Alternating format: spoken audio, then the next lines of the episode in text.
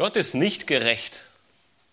Wenn ich sehe, wie es all den Menschen, die Gott hassen und ihm ablehnen, geht, wie sie ein schönes Leben führen, dann verstehe ich das nicht.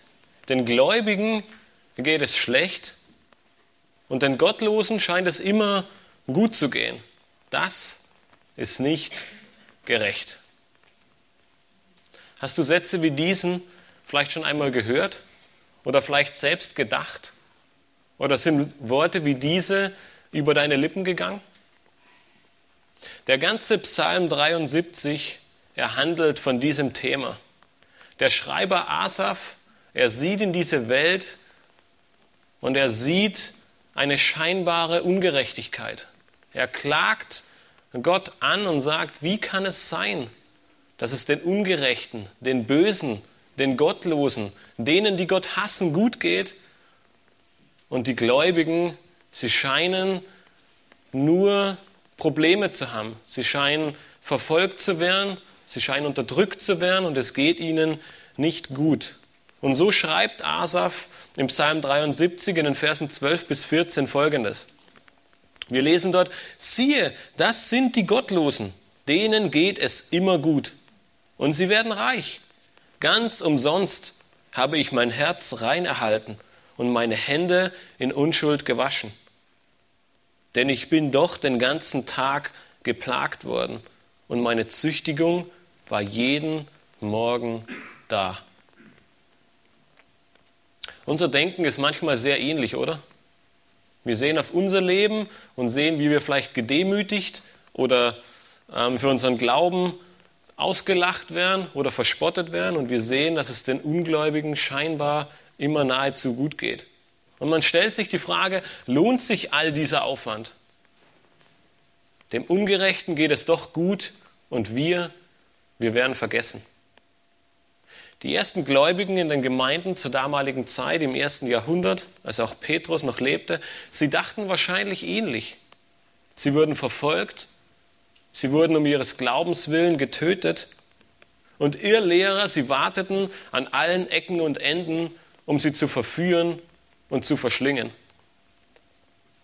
Warum ist denn so? Wo ist Gott und warum richtet er sie nicht? In der letzten Predigt im zweiten äh, Brief von Petrus haben wir gesehen, wie Petrus damit begann, sich ab Kapitel 2 in seinem Brief den Irrlehrern zu widmen und aufzuzeigen, wer sie sind und wie sie handeln. Er schloss diesen ersten Teil mit dem Urteil über jene Menschen ab, indem er in Vers 3 sagte, aber das Gericht über sie ist längst vorbereitet und ihr Verderben schlummert nicht. Auch wenn es manchmal so scheint, dass Gott gewisse Dinge nicht bestraft oder dass Menschen, die gottlos handeln und andere sogar noch dazu verführen, ebenfalls gottlos zu handeln, sie werden nicht bestraft, aber ihr Ende wird kommen. In unserem heutigen Abschnitt führt uns Petrus nun zwei Begebenheiten vor Augen, an denen deutlich wird, dass Gott ein gerechter Richter ist. Er wird Sünde Ungehorsam und Irrlehre nicht unbestraft lassen und jene Menschen eines Tages zur Verantwortung ziehen. Gleichzeitig dürfen wir erkennen, dass der Herr die Gottesfürchtigen bewahrt und aus der Versuchung errettet. Schlagt mit mir gemeinsam eure Bibeln auf und wir sind im zweiten Petrusbrief und wir wollen gemeinsam die Kapitel, das Kapitel 2 von Vers 1 bis Vers 9 lesen. Petrus, er schreibt dort ab Vers 1, es gab aber auch falsche Propheten unter dem Volk, wie auch unter euch falsche Lehrer sein werden, die heimlich verderbliche Sekten einführen, indem sie sogar den Herrn, der sie erkauft hat, verleugnen. Und sie werden ein schnelles Verderben über sich selbst bringen. Und viele werden ihren verderblichen Wegen nachfolgen. Und um ihretwillen wird der Weg der Wahrheit verlästert werden und aus Habsucht werden sie euch mit betrügerischen Worten ausbeuten. Aber das Gericht über sie ist längst vorbereitet und ihr Verderben schlummert nicht. Denn wenn Gott die Engel nicht verschonte, die gesündigt hatten, sondern sie in Fesseln der Finsternis in den Abgrund warf, um sie zum Gericht aufzubewahren, und wenn er die alte Welt nicht verschonte, sondern nur Noah, den Verkündiger der Gerechtigkeit, als Achten bewahrte, als er die Sintflut über die Welt der Gottlosen brachte. Und auch die Städte Sodom und Gomorra einäscherte und so zum Untergang verurteilte, womit er sie künftigen Gottlosen zum warnenden Beispiel setzte, während er den gerechten Lot herausrettete, der durch den zügellosen Lebenswandel der Frevler geplagt worden war. Denn dadurch, dass er es mit ansehen und mit anhören musste, quälte der Gerechte, der unter ihnen wohnte, Tag für Tag seine gerechte Seele mit ihren gesetzlosen Werken. So weiß der Herr, die Gottesfürchtigen aus der Versuchung zu erretten, die Ungerechten aber zur Bestrafung aufzubewahren für den Tag des Gerichts. Das gilt besonders für die, welche in unreiner Lust dem Fleisch nachlaufen und die Herrschergewalt verachten. Petrus, er nutzt als Beleg für Gottes Gericht drei geschichtliche Ereignisse aus der Schrift selbst. Er beginnt mit einer Begebenheit, die nicht lange nach der Erschaffung der Menschen stattfand. Gottes Gericht über die gefallenen Engel. Nachdem in Vers 3 deutlich wurde, dass Gottes Gericht längst vorbereitet ist, jedoch momentan nicht unbedingt sichtbar ist oder noch nicht im Ende ausgeführt wurde, werden ab Vers 4 drei Beispiele von Gottes Gericht angeführt. Die Verse 4 bis 9, sie bilden in der Urschrift einen einzigen Satz. Und viele deutsche Übersetzungen haben versucht, dies beizubehalten. Petrus erstellt somit in einem einzigen Satz Gottes Handeln und sein Gericht vor. Er beginnt in Vers 4 mit dem ersten Gericht, das er vollzogen hat. Es ist das Gericht über jene Engel, die gesündigt hatten. Ab Vers 4 wird deutlich, dass Gottes Gericht kommen wird. Es ist nur eine Frage der Zeit. Dieser Vers, er beginnt mit einem Denn. Wir haben in Vers 3 gesehen, dass das Gericht längst angekündigt ist, dass es nicht schlummert. Und er sagt nun denn, oder man könnte auch sagen, weil.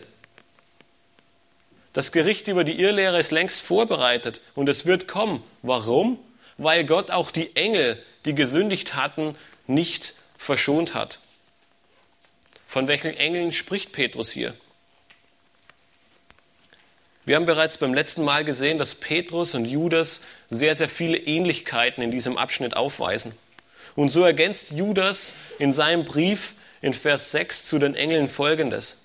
Judas erschreibt, und dass er die Engel, die ihren Herrschaftsbereich nicht bewahrten, sondern ihre eigene Behausung verließen, für das Gericht des großen Tages mit ewigen Fesseln unter der Finsternis verwahrt hat.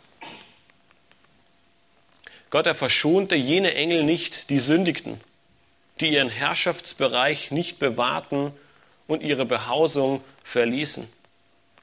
Es deutet sehr viel darauf hin, dass Petrus hier jene Engel meint und von jenen Engeln spricht, die uns im ersten, äh, die uns im ersten Buch Mose in Kapitel 6 als Söhne Gottes vorgestellt werden.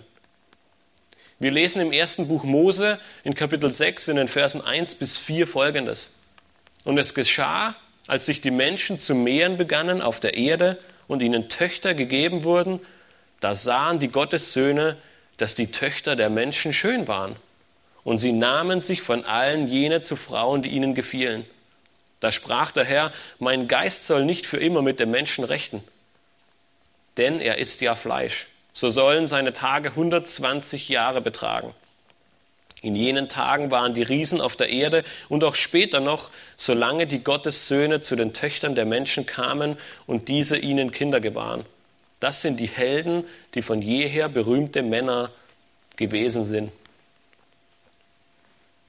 Die Sünde der gefallenen Engel oder der Dämonen, wie wir sie bezeichnen, in 1. Mose 6, sie reichte so weit, dass sie ihre Behausung in den himmlischen Regionen verlassen haben, um bei den Frauen der Menschen einzugehen. Sie trieben Unmoral und sündigten, wie wir in Vers 4 lesen. Doch Petrus, er macht deutlich, Gott sah über diese Sünde nicht einfach hinweg. Er ließ die Engel nicht gewähren und blickte einfach hinweg und sah einfach zu, was geschehen war. Der zweite Teil von Vers 4 im zweiten äh, Petrusbrief, er beginnt mit einem Sondern. Sie wurden in Fesseln der Finsternis in den Abgrund geworfen.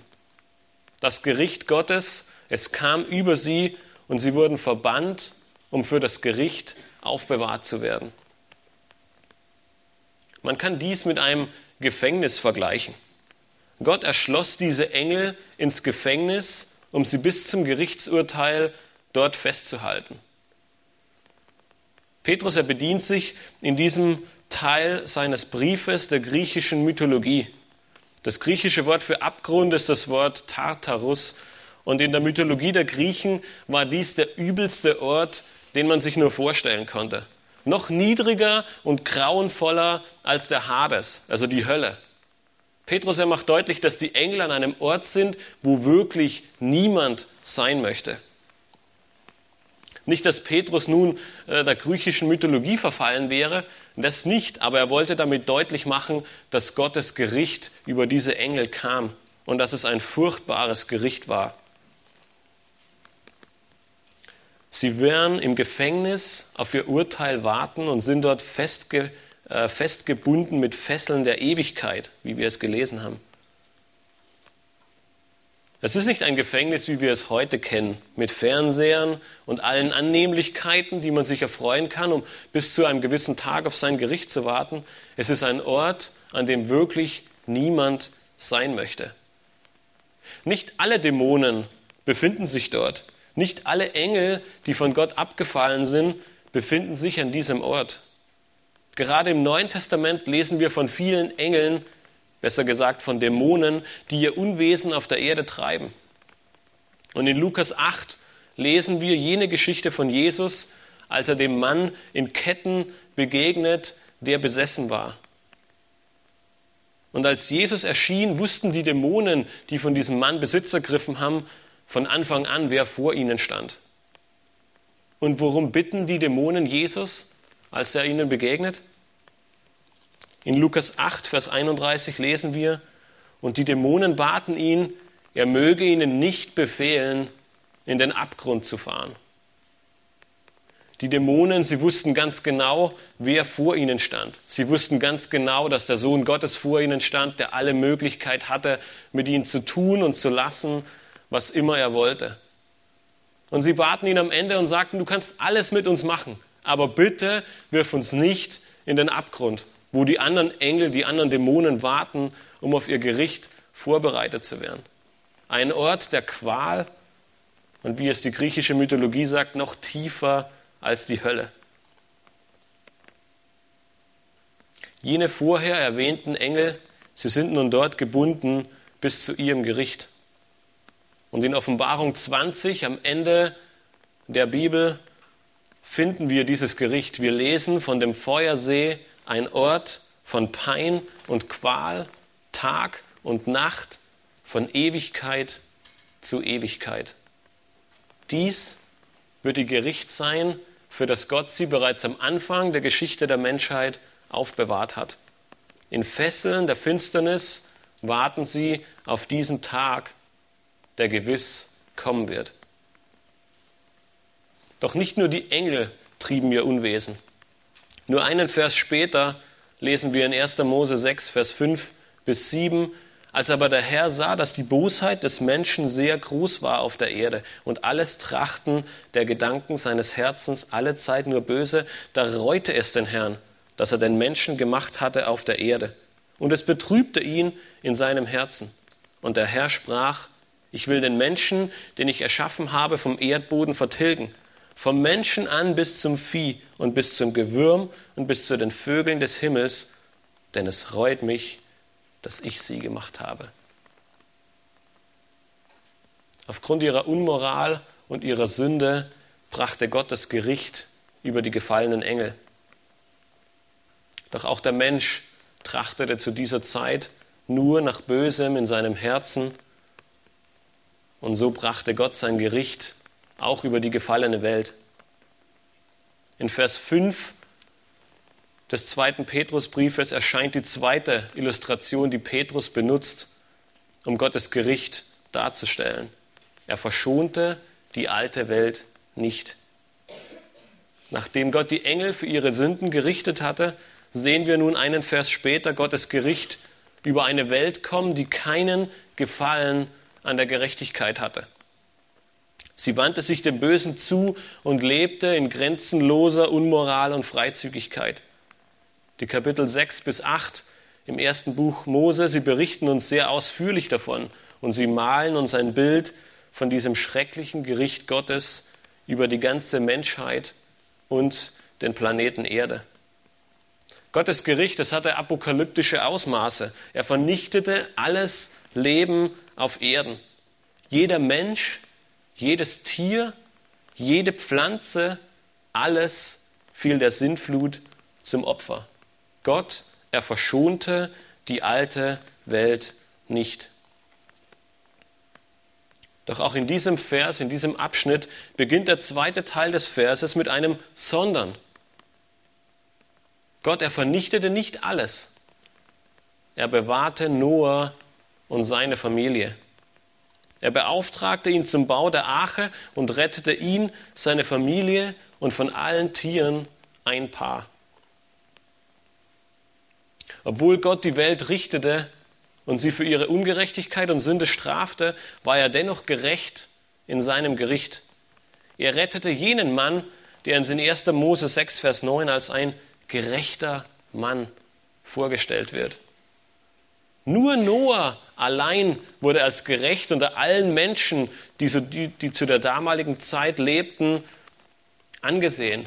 Nur er alleine wurde als gerechter Mann bezeichnet in einer Welt, die vielleicht ähnliche Ausmaße und eine ähnliche Größe hatte wie unsere heute. Es waren nicht nur ein paar Menschen zu der damaligen Zeit in dieser Welt, es waren viel mehr, als wir uns manchmal ausmalen.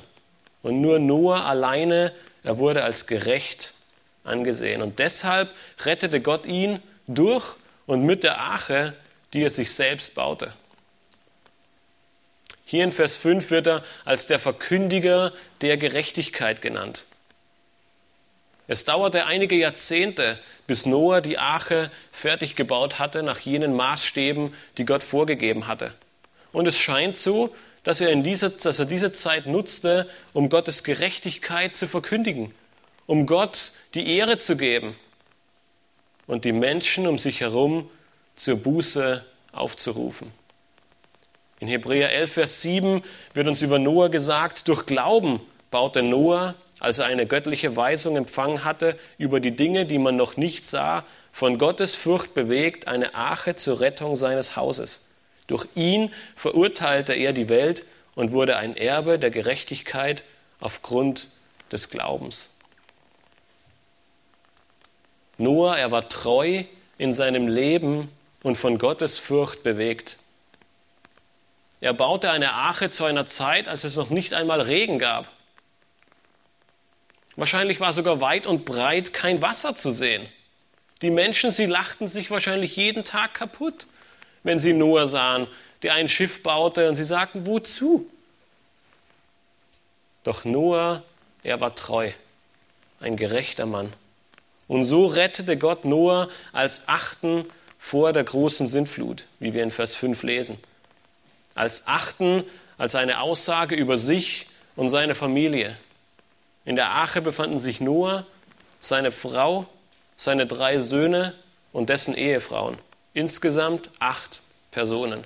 Sie alle wurden gerettet, als Gott die Sinnflut über die Welt der Gottlosen brachte.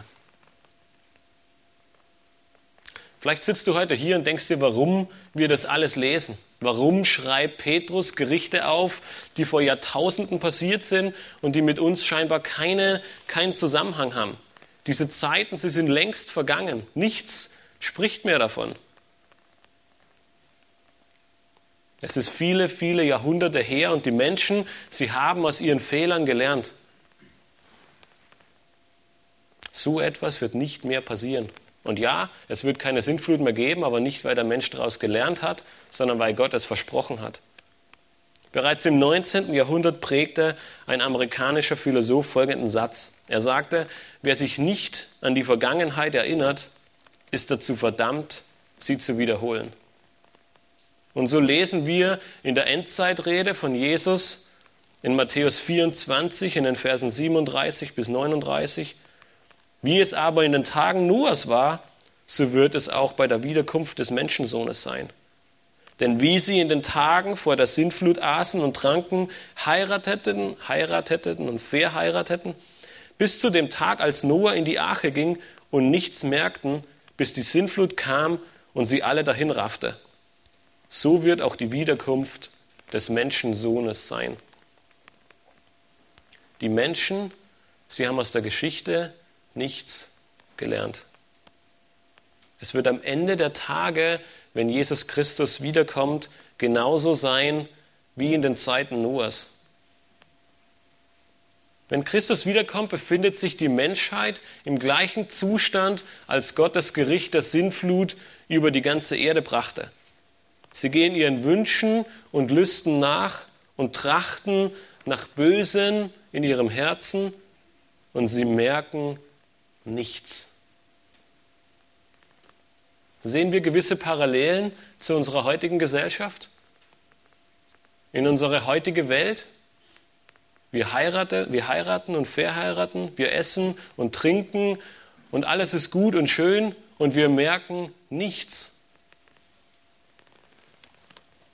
Es ist nicht so weit her und es ist nicht was vollkommen Fremdes, was Petrus hier schreibt, sondern die Parallelen in unsere heutige Zeit, sie sind in, schockierenden, in schockierender Art und Weise tatsächlich vorhanden. Gott, er verschonte die Engel nicht und er verschonte die alte Welt nicht. In den Versen 6 bis 8 stellt Petrus das dritte Gericht Gottes vor und wieder erstrahlt Gottes Gerechtigkeit in einem vernichtenden Gericht über die Städte Sodom und Gomorra. In den Kapiteln 13 bis 19 im ersten Buch Mose werden die Städte Sodom und Gomorra vorgestellt und erwähnt. Nachdem die Tierherden und die Habe von Abraham und Lot zu groß wurden, entschlossen sich beide, sich zu trennen. Abraham überließ seinem jüngeren Neffen die Entscheidung, in welche Richtung er gehen wolle. Und Lot entschied sich für die grünen und saftigen Jordanauen in der Gegend von Sodom und Gomorra. Doch in 1. Mose 13, Vers 13 wird uns berichtet, aber die Leute von Sodom waren sehr böse und sündigten schlimm gegen den Herrn. Die Sünde dieser beiden Städte, sie war grauenvoll. Und so kam, was kommen musste. Wir lesen in Vers 6 unseres Predigtextes, im zweiten Petrus, Gott äscherte die Städte ein und verurteilte sie zum Untergang. Gottes Gericht, es traf beide Städte mit voller Wucht. Ein Ausmaß dieses Gerichtes finden wir in 1. Mose 19 in den Versen 24 bis 38, wenn wir lesen, da ließ der Herr Schwefel und Feuer regnen auf Sodom und Gomorra vom Herrn vom Himmel herab und er zerstörte die Städte und die ganze Umgebung und alle Einwohner der Städte und was auf dem Erdboden gewachsen war. Und Lots Frau schaute zurück hinter, hinter seinem Rücken, da wurde sie zu einer Salzsäule. Abraham aber begab sich früh am Morgen zu dem Ort, wo er vor dem Herrn gestanden hatte, und er blickte hinab auf Sodom und Gomorra und auf das ganze Land jener Gegend und sah sich um, und siehe, ein Rauch ging auf von dem Land wie der Rauch eines Schmelzofens. Hier ist ein weiterer Aspekt, ein weiterer Bereich für Gottes Gericht über eine Stadt voller Gottloser. Judas ergänzt in seinem Brief dieses Gericht und stellt den Grund dafür in Judas 7 vor.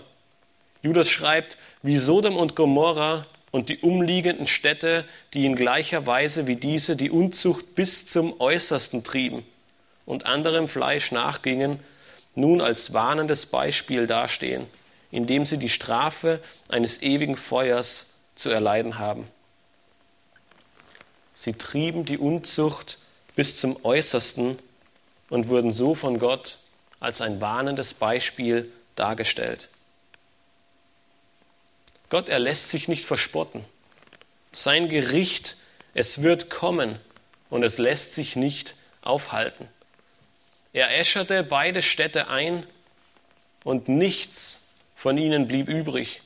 So wenig, dass wir heute nicht genau wissen, wo sich Sodom und Gomorra befand. Er hat die ganze Stadt bis aufs Letzte vernichtet, eingeäschert, wie, es wie wir es im zweiten Petrusbrief lesen. Aber dieser Abschnitt ergibt uns einen wichtigen Hinweis über Gottes Gerichte. Wir lesen dort, sie sollen uns als ein warnendes Beispiel dienen. Sünde, sie, sie, sie zieht immer Gottes Gericht nach sich. Der Lohn der Sünde ist der Tod. Und das macht Vers 6 unmissverständlich klar. Der Lohn der Sünde, er war eine vollkommene Vernichtung und Einäscherung von Sodom und Gomorra. Doch mit dem Gericht über Sodom und Gomorra stellt Gott den zukünftigen Ungläubigen, den zukünftigen Gottlosen ein warnendes Beispiel vor Augen. Seht her und begeht diese gleichen Fehler nicht noch einmal. Und auch hier finden wir wieder eine Gegenüberstellung in dieser Erzählung. Vers 6, er zeigt Gottes Gericht und seine Zerstörung auf. Die Verse 7 und 8 stellen Gottes Rettungsplan ins Zentrum. Bevor das Gericht Gottes über diese Städte ausgeführt wurde, schickt Gott zwei Engel, um alle Gerechten aus dieser Stadt herauszuretten so wie er es wenige Kapitel vorher Abraham versprochen hatte. Er wird die Städte nicht vernichten, beziehungsweise die Gerechten erretten, und so hielt er treu an seinem Wort fest. Er schickte zwei Engel, um alle Gerechten in dieser Stadt zu erretten. Nun, bis auf die Berichte im ersten Buch Mose wissen wir sehr wenig über diese beiden Städte.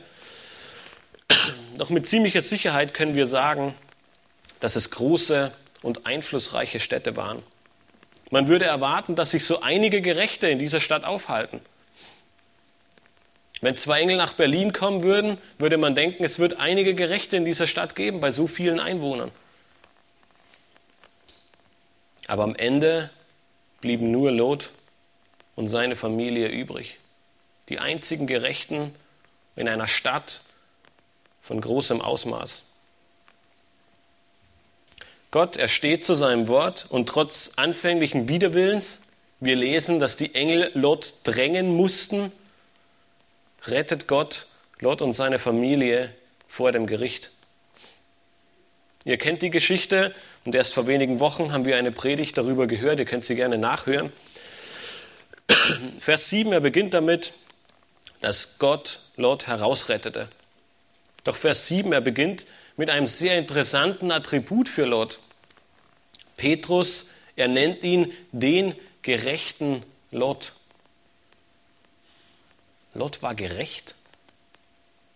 Wenn wir den ganzen Abschnitt im ersten Buch Mose lesen, erscheint auf den ersten Blick nicht viel Gerechtigkeit im Leben von Lot zu finden, sein, zu finden zu sein, oder? Er ist bereit, seine beiden Töchter hinzugeben für zwei Männer, die ihn besuchen. Er hing an Sodom und die Engel, sie mussten ihn drängen und ziehen, dass er die Stadt verlassen würde. Und am Ende lesen wir, dass er aufgrund seiner Trunkenheit Kinder mit seinen eigenen Töchtern zeugte. Er scheint eher von geistlicher Schwachheit als von Gerechtigkeit geprägt zu sein. Aber auf der anderen Seite wird in seinem Leben auch sichtbar, dass er Sünde hasste und Gott gehorchen und ihm treu sein wollte. Als er merkte, dass Gott es ernst meint, blickte er im Vergleich zu seiner Frau nicht zurück. Er verließ die Stadt, er floh vor dem Gericht und er wollte Gott gehorchen und ihm treu sein. Wie so oft in der Schrift kennen wir sicherlich auch nicht alle Umstände im Leben des Lot. Uns wird einiges berichtet, aber vieles auch mit Sicherheit auch weggelassen. Und so wird Gott seine Gründe haben, warum er ihn am Ende den gerechten Lot nennt. Zum anderen wissen wir auch, dass jeder Mensch und am Ende auch Lot aufgrund seines Glaubens gerecht ist. Paulus erschreibt in Römer 4, Vers 3 über Abraham, denn was sagt die Schrift? Abraham aber glaubte Gott und das wurde ihm als Gerechtigkeit angerechnet. Lot, er glaubte Gott. Und wir hatten es erwähnt, im Gegensatz zu seiner Frau war er Gott gehorsam und sah nicht zurück, sondern floh vor Gottes Gericht. Sein Verhalten und die Art und Weise, wie er lebte, wurde stark von seinem Umfeld geprägt. Dies ist die Aussage der restlichen Worte in Vers 7 und 8. Wenn wir lesen, durch den, Zügel, durch den zügellosen Lebenswandel der Frevler wurde er geplagt. Denn dadurch, dass er es mit ansehen und mit anhören musste, quälte der Gerechte, der unter ihnen wohnte, Tag für Tag seine gerechte Seele mit ihren gesetzlosen Werken.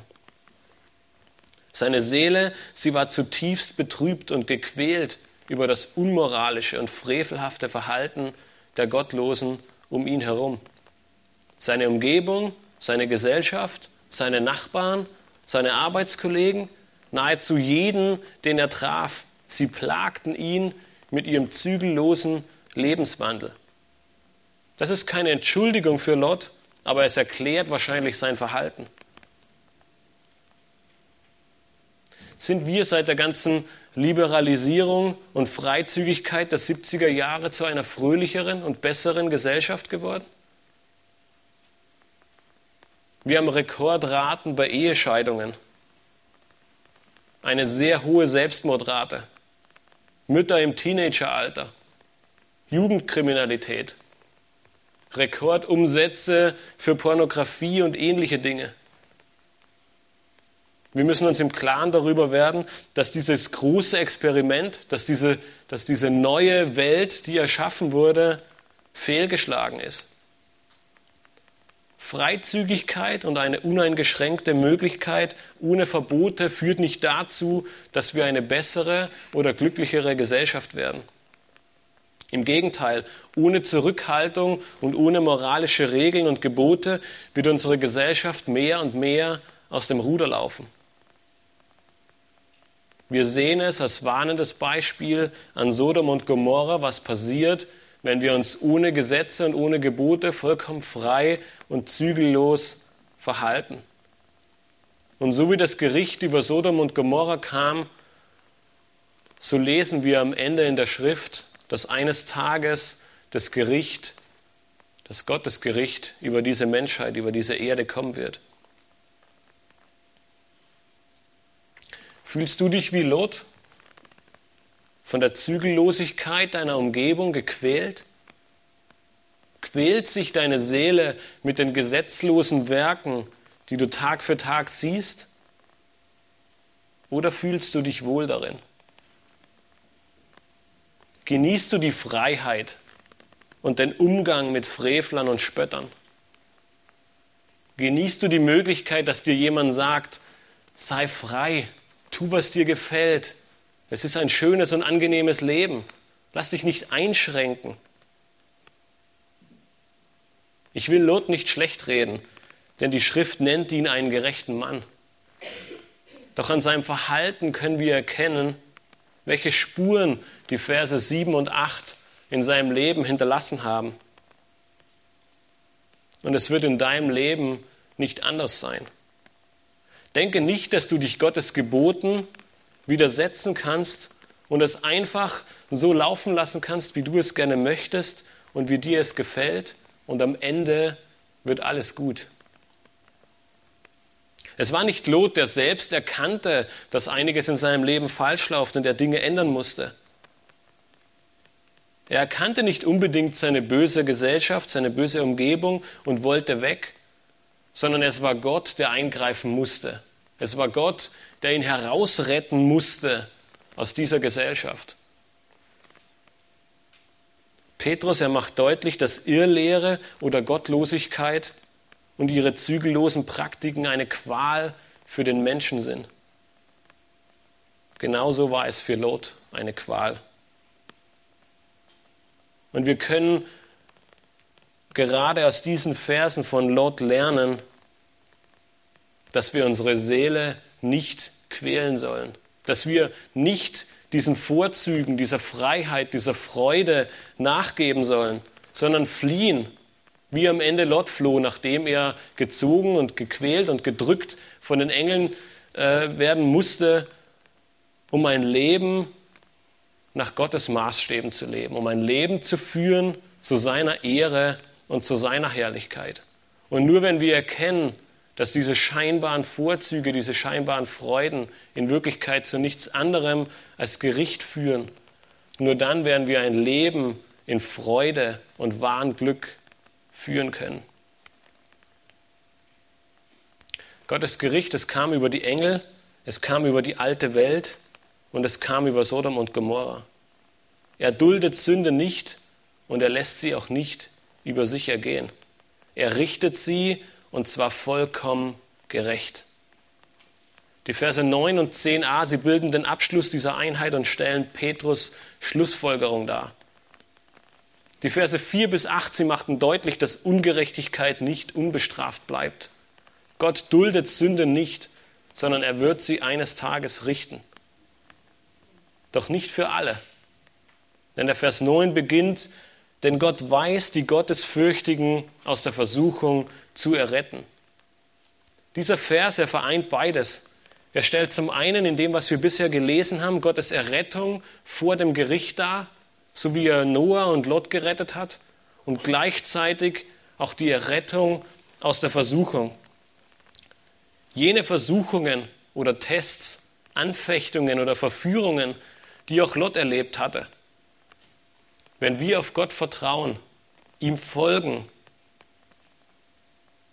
so wird er treu und gerecht sein. Er rettet die Seinen. Er weiß, die Gottesfürchtigen aus der Versuchung zu erretten.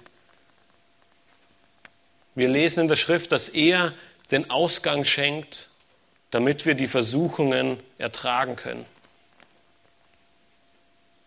Doch auch in diesem letzten Abschnitt finden wir wieder einen Kontrast. Die Gottesfürchtigen wie Noah und Lot auf der einen und die Ungerechten wie die Engel, die alte Welt oder Sodom und Gomorra auf der anderen Seite. Während die einen an Gott glauben, ihm nachfolgen und so errettet werden, wird es für die anderen Bestrafung und Gericht zur Folge haben. So lesen wir am Ende von Vers 9, die Ungerechten aber zur Bestrafung aufzubewahren für den Tag des Gerichts. Gott, er hat keine Lust oder keine Freude am Gericht. Es ist nicht so, dass er nur auf diesen Tag wartet, aber er ist heilig und gerecht. Seine Heiligkeit und Gerechtigkeit, sie erfordert es, das Böse zu richten. Er wird alle Ungerechten, jemand, der genau das Gegenteil von dem tut, was Gott für gut und richtig hält, er wird sie für den Tag des Gerichts aufbewahren. Jener Tag, der uns in Offenbarung 20, Vers 11 bis 15 geschildert wird. Und wir lesen über diesen Tag des Gerichts. Und ich sah einen großen weißen Thron und den, der darauf saß. Vor seinem Angesicht flohen die Erde und der Himmel und es wurde kein Platz für sie gefunden. Und ich sah die Toten, kleine und große, vor Gott stehen und es wurden Bücher geöffnet und ein anderes Buch wurde geöffnet, das ist das Buch des Lebens. Und die Toten wurden gerichtet gemäß ihren Werken, entsprechend dem, was in den Büchern geschrieben stand. Und das Meer gab die Toten heraus und die in ihm waren. Und der Tod und das Totenreich gaben die Toten heraus, die in ihnen waren. Und sie wurden gerichtet, ein jeder nach seinen Werken. Und der Tod und das Totenreich wurden in den, in den Feuersee geworfen. Das ist der zweite Tod. Und wenn jemand nicht im Buch des Lebens eingeschrieben gefunden wurde, so wurde er in den Feuersee geworfen. Das Gericht Gottes wird kommen. Es ist fest beschlossene Sache. Und Vers 10a zeigt auf, dass es besonders für jene kommen wird, die in unreiner Lust wandeln und die Herrschergewalt verachten. Das sind genau jene Eigenschaften, die Petrus den Irrlehrern zuspricht. Sie wandeln in Begierde der Unreinheit und geben sich ihren Lüsten hin. Und ebenso verachten sie die Herrschergewalt. Wir haben in der letzten Predigt gesehen, dass sie scheinbar mit den Lippen Christus bekennen, aber tatsächlich verleugnen sie den, der sie erkauft hat. Sie sind versklavt unter die Sünde und es bleibt am Ende nichts anderes als Gericht und Verderben. Obwohl Sodom und Gomorra als ein warnendes Beispiel von Gott dargebracht wurden und dazu dienen sollen, dass die Menschen erkennen, dass Gott mit der Sünde nicht leichtfertig umgehen wird, schreibt Judas zu diesen Menschen in Vers 8 seines Briefes, trotzdem beflecken auch diese in gleicher Weise mit ihren Träumereien das Fleisch, verachten die Herrschaft und lästern Mächte. Trotz aller Warnungen, trotz aller Beispiele lassen sie sich von ihrem Fleisch regieren und laufen der richtenden Hand Gottes entgegen. Am Ende wird es nur zwei Kategorien von Menschen geben. Jene, die im Buch des Lebens stehen und jene, die dem Gericht Gottes in die Hände fallen werden. Jene, die im Buch des Lebens stehen und dem Gericht entfliehen, weil Jesus Christus durch sein Blut sie reingewaschen hat von ihren Sünden. Und jene, die in ihrer Ungerechtigkeit, in ihrer Freude des Fleisches und in ihren Begierden weitergelebt haben und am Ende in den Feuersee geworfen werden. Wenn du heute Morgen hier sitzt und Jesus Christus nicht kennst, wenn du nicht aus vollem Herzen sagen kannst, dass Jesus Christus dein Erlöser ist, dann lass dir diese, diese Textstelle als ein warnendes Beispiel dienen. Lass dir diesen Text dazu dienen, dass Gottes Gericht kommen wird, dass Gott Sünde nicht leichtfertig abtut und tu Buße und kehre um. Das Gericht, es ist längst vorbereitet und es schlummert nicht. Und für euch, die ihr hier seid als Gottesfürchtige, als Gläubige, nehmt diese Stelle als Hoffnung und als Warnung an. Als Warnung, weil wir an dieser Stelle deutlich erkennen, dass Gott Sünde nicht duldet. Er wird in deinem Leben Sünde nicht zulassen.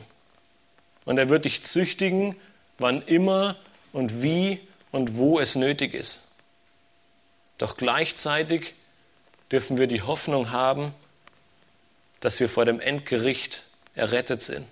Christus, er hat für dich am Kreuz von Golgatha bezahlt. Er starb an deiner Stelle. In diesen Versen wird deutlich, dass der Gott der Bibel ein gerechter Gott ist, selbst am Tag des schlimmsten Gerichts. Er wird Gericht bringen über all die Sünde und über die Gottlosen und er wird die erretten, für die er bezahlt hat.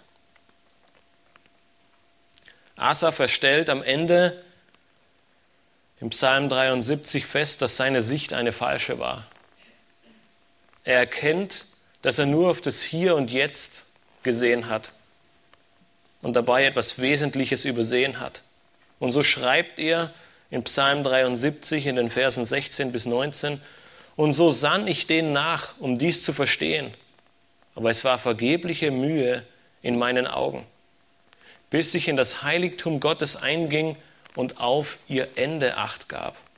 Fürwahr, du stellst sie auf schlüpfrigen Boden, du lässt sie fallen, dass sie in Trümmer sinken.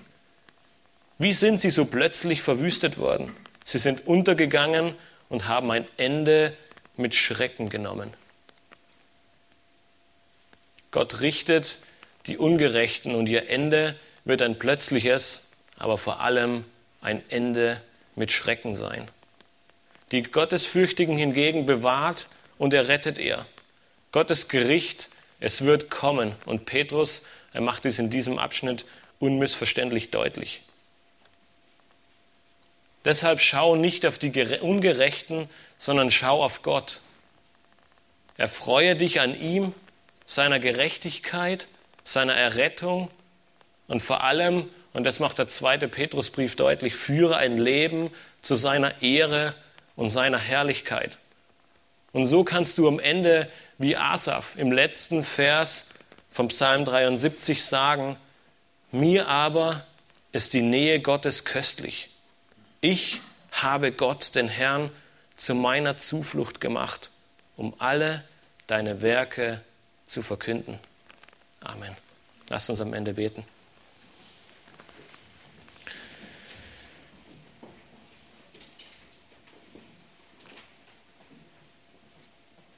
Herr, wenn wir auf diese Textstelle sehen, dann müssen wir voller, ja, voller Ehrfurcht feststellen, dass du ein gerechter, ein treuer, aber auch ein richtender Gott bist, Herr. Du wirst Sünde nicht unbestraft lassen, du wirst die Sünde eines Tages richten und du wirst Gericht über jeden Einzelnen und über diese Welt bringen. Und gleichzeitig können wir sehen, dass deine Gerechtigkeit selbst in den Tagen des schlimmsten Gerichts in wunderbarer Güte und Treue vorhanden ist. Du erbarmst dich der Gerechten, du erbarmst dich der Erretteten und du rettest sie vor dem Gericht, du rettest sie aus der Versuchung. Und wir dürfen sehen, dass jeder, der im Buch des Lebens eingeschrieben ist, er wird eine Ewigkeit mit dir verbringen dürfen. Er ist errettet durch dein Blut, Herr Jesus Christus, und er steht reingewaschen vor dir. Und gleichzeitig sehen wir, dass all diejenigen, die nicht im Buch des Lebens stehen, gerichtet werden, Herr, dass es keine Hoffnung, keine Freude und keine Zuversicht für sie gibt, sondern dass du ein ewiges Gericht, wie du es nennst, in Pein und Qual Tag für Tag, von Ewigkeit zu Ewigkeit für sie vorbereitet hast, Herr. Wir möchten dich bitten, dass wir all denen, die wir kennen und die dich nicht kennen, dass wir ihnen dieses Gericht vor Augen führen, Herr, dass wir ihnen deutlich machen, dass dein Gericht kommen wird und dass es nur eine Frage der Zeit ist, bis jeder gerichtet wird. Und auf der anderen Seite danken wir dir für deine Gnade und für deine Güte, dass du uns errettet hast, dass wir Kinder Gottes heißen dürfen und dass wir am Ende sehen, dass du uns vor diesem Gericht bewahrst und wir eine Ewigkeit mit dir verbringen dürfen. Hab Lob und Dank für deine Güte und für deine Gnade und für deine Gerechtigkeit. Amen. Wir bleiben noch stehen und singen gemeinsam ein Lied.